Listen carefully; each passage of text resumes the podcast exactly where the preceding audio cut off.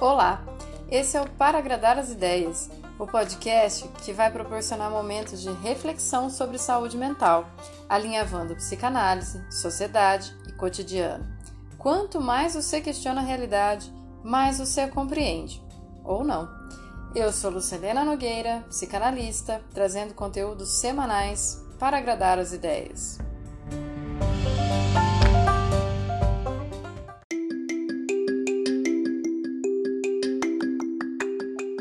Episódio de hoje: O medo do novo.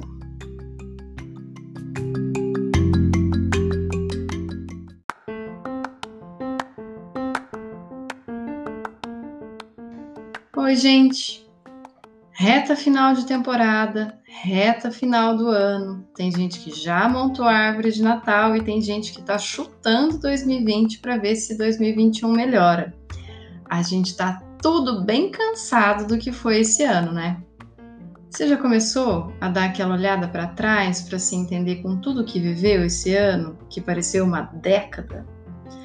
Eu às vezes dou uma surtada e umas risadas de pensar que dentro do mesmo isolamento daqui de casa já rolou pintar quadro, limpar guarda-roupa, aprender receita furada, Big Brother, vocês lembram? Foi dentro dessa quarentena, eu não via desde sei lá quanto tempo ter mais tempo para brincar com a filha, ter muito menos tempo depois disso, porque o trabalho foi chegando de uma vez, fazer eventos novos que eu amei. Estou na expectativa de mais dois eventos agora em dezembro, porque já que o ano não vai acabar, pelo menos eu é que vou curtir ele ao máximo. Já rolou de lavar é, todas as compras de supermercado, hábito que eu ainda vou manter por muito tempo já rolou coleção de máscara no varal, já rolou uma aflição danada para encontrar alguém nem tão querido assim, só para receber um abraço, para logo depois sair correndo, tomar banho em álcool gel. Já rolou uma vontade de ser convidada para algum evento só para poder dizer não, obrigado. Começou para saber que evento ainda existe, que nem todos são online. Já rolou esquecer completamente de pandemia e sair de casa como se nada tivesse acontecendo até que todo mundo te olhasse torto para te alertar. Estamos em pandemia e você esqueceu sua máscara. Já rolou mil e uma formas de tentar se entender com essa realidade que nunca teve nada de normal, mas que parece que está cada vez mais distante de um lugar comum. Que parece que a gente viveu e está vivendo a pandemia, cada um do seu jeito. Uns ignoram completamente, outros fazem discurso que estão fazendo tudo certinho e na prática, em off, estão se embananando todo. É, tem outros que aglomeram ou que visitam, fazem grupinhos e põem na rede social. E fazem o quê? Que quem está em casa tem um faniquito querendo pensar assim: meu, todo mundo já acabou com esse isolamento, menos eu. E daí a gente quer infartar. Esse feriado, eu senti isso. Falei, meu Deus, eu preciso de gente, preciso de gente, preciso de gente. Não me julguem, porque somos humanos, a gente precisa de gente. E daí eu descobri um post que fazia todo sentido. A biscoitagem da gente na rede social atrapalha o isolamento.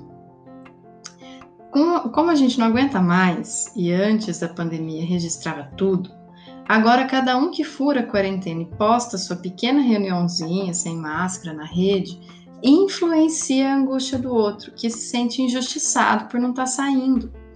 Isso vai provocando uma reação em cadeia, onde poucos é, conseguem manter essa rigidez, esse isolamento, muito por medo, é, mas todo mundo vai começando a furar mais o isolamento né? Fazendo com que aquela sensação de que não vai ter amanhã exija uma certa pressa para viver o hoje. E daí a gente esquece de se preservar. Na psicanálise, o Freud desenvolveu o conceito de pulsão de morte. Lá, quando ele descrevia, ainda estava ligado um pouco à biologia, falando um pouco da inércia, da necessidade da gente ter estabilidade, retornando para aquilo que não envolve risco, é assim, uma necessidade de ficar tudo igualzinho sem muita aventura. Com Lacan, a pulsão de morte ganhou outra potência, sendo que é nela que se englobam todas as outras pulsões, inclusive a pulsão de vida. Me perdoem aqui os mais teóricos, né? Os ouvintes que também são psicanalistas e tal, porque eu não vou ser tão específico e ficar aqui divagando.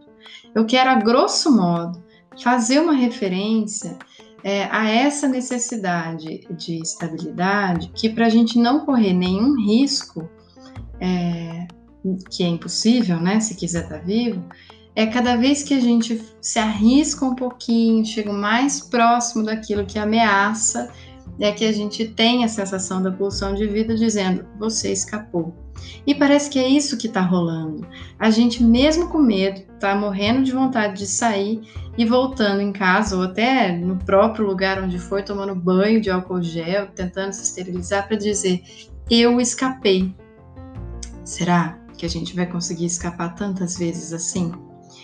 A pulsão de morte pode ser tanto destrutiva, no sentido de que a gente se coloque em alto risco para sentir que escapou, tendo aí uma série de exemplos além desse que eu dei, tá?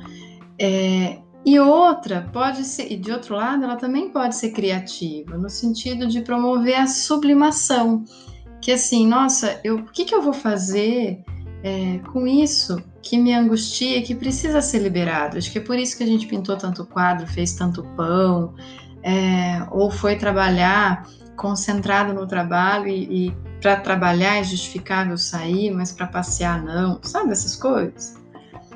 A sublimação, por exemplo, é praticamente o que sustenta a Netflix, porque a gente precisa, para segurar a vontade de sair, se empanturrar de séries que tem um milhão de temporadas, mas pelo menos se mantém vivo sem acontecer nada na nossa própria vida. Sublimar é também uma forma de colocar projetado para fora, produzindo alguma coisa que não deixe a angústia tão solta, tão deliberada. Mas o que, que adianta a gente ficar falando de conceito aqui se nem todo ouvinte é psicanalista e não é para isso que eu faço esse podcast apenas? É para a gente poder olhar para onde vai ou de onde vem tanto medo assim do novo. Um ano novo depois desse ano que foi terrível, será que dá para ter esperança no próximo? Se pessoalmente o nosso ano não foi tão ruim assim, será que eu, eu consigo manter essa esperança para o ano que vem? Será que a gente ainda aguenta o perrengue de não ter mais a velha rotina que a gente conhecia e organizava a nossa vida? Esse foi um aprendizado. Parte da dificuldade que a gente teve em lidar com a pandemia veio dessa mania de precisar de monotonia para poder organizar a vida.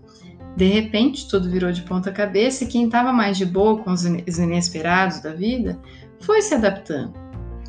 Enquanto que quem precisava preservar tudo sempre no lugar ficou perdido, às vezes até negando a realidade para poder sustentar o velho e conhecido hábito de todo dia, seja de continuar trabalhando, seja de continuar caminhando, de indo ao shopping, de frequentando balada, de porque não, não deu conta dessa ruptura, desse corte que essa proibição fez. Mas a vida é isso, é um monte de inesperados no meio da rotina entediante. É por isso que a gente ama as férias, o fim de semana, o despretensioso encontro com pequenas felicidades. É claro que a pandemia não passou, que a gente ainda está longe dessa pendenga ser resolvida. Até porque tá batendo desespero de acordar ontem todo dia e fazer igual, tudo a mesma coisa. Mas vale pensar com carinho Quantas descobertas você foi capaz de se permitir nesse processo? Onde foi que você encontrou fôlego para aguentar mais um pouquinho? O que, que você descobriu que não faz a menor falta agora que você não tem mais o que fazer?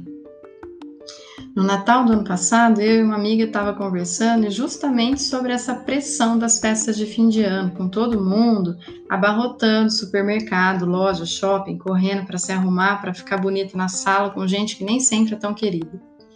E desculpa se alguém achar que a gente tem poder de jogar praga. Não temos. Mas a gente ainda falou disso. Imagine se não tivesse Natal. Se cada um pudesse tirar férias, encontrar família, fazer um jantar especial no dia que decidir. Sem fila, sem corre-corre, sem tradição que justifique a loucura. Será que as pessoas ainda gostariam? E tá aí, né? 2020 para trazer a possibilidade de você repensar como que vai ser seu Natal. Com quem vale a pena correr o risco de furar o isolamento? E principalmente em nome do quê? Claro que tem gente que nem lembra mais o que é isolamento e tá de boa mantendo aí tudo no lugar. Para esses eu também pergunto, em nome de quê? Porque muito em breve a gente vai de novo se assustar com os números subindo, escolas fechando, emprego ficando só na lembrança. É bem importante considerar que medo de novo é esse que te impõe manter todas as coisas no lugar, mesmo quando elas nem fazem sentido na sua lista de afazeres a mesma estabilidade de reduzir as suas ansiedades, se ela for imposta agressivamente, ela também pode aumentar seu mal-estar. Porque toda rotina cansa, assim como servir os caprichos sem saber de fato qual é seu desejo. Então acho muito importante a gente olhar para as nossas descobertas. Como foi o Tinder, no meio desse caminho para aproximar pessoas que não aguentavam mais a carência? Como foram os fins dos relacionamentos? Como foi o começo de novos? O que, que a gente fica estabelecendo, tentando falar da gente mesmo para assegurar que a gente mesmo se conhece? Qual é o medo do novo?